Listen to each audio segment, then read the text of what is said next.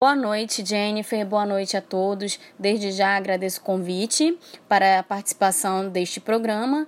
E agora nós vamos falar um pouquinho sobre os granulócitos como células apresentadoras de antígenos. Os granulócitos são os tipos mais abundantes de leucócitos. Eles têm sido considerados como os receptores rápidos na primeira linha de defesa contra patógenos. No entanto, devido à sua plasticidade funcional e à heterogeneidade, por apresentarem respostas das células T orquestradas por granulócitos via apresentação de antígeno, surge a função cada vez mais reconhecida como células apresentadoras de antígeno, o que levou a serem reconhecidos como células apresentadoras de antígenos atípicos, também conhecido pelas siglas APCs pois podem apresentar antígenos sobre certas condições, condições essas que podem ser patológicas ou inflamatórias. Destacaremos ainda as três principais sub, subconjuntos de granulócitos, que são os neutrófilos, os eosinófilos e os basófilos, e o seu papel como células apresentadoras de antígenos atípicos.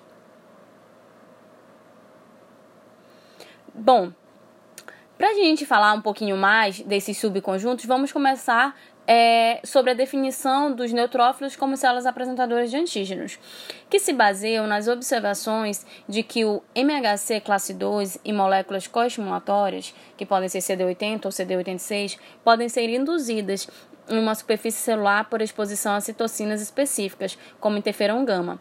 A função da apresentação de antígenos dos neutrófilos parece ser fornecida exclusivamente por células T de memória, específicas para antígenos, não por células T ingênuas, pois as células T de memória produzem interferon gama mais rapidamente e em maiores quantidades. Outro fator é a expressão da enzima catepsina S em neutrófilos, pois esta enzima lisossômica degrada para facilitar a apresentação do antígeno mediado por MHC classe 2. Porém, mais estudos devem ser realizados para que se possa entender mais sobre seu significado fisiológico e patológico.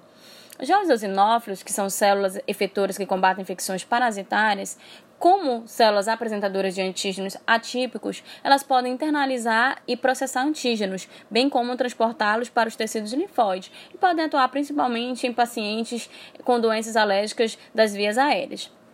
Quanto aos basófilos, ainda não se é bem lucidado como eles adquirem a maquinaria de célula apresentadora de antígeno atípico, por isso a necessidade de estudos mais, mais aprofundados.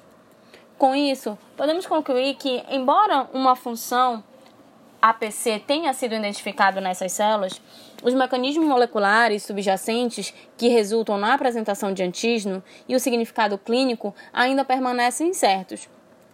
Por isso, é necessário compreender a extensão da contribuição dos granulócitos para a magnitude e qualidade da imunidade adaptativa via apresentação de antígeno, pois ajudaria a definir seu papel exato na prevenção ou na contribuição para as respostas patológicas em doença e também definiria é, quais estratégias poderiam ser utilizadas para, para desenvolver vacinas e terapêuticas através da manipulação ou direcionamento dos granulócitos.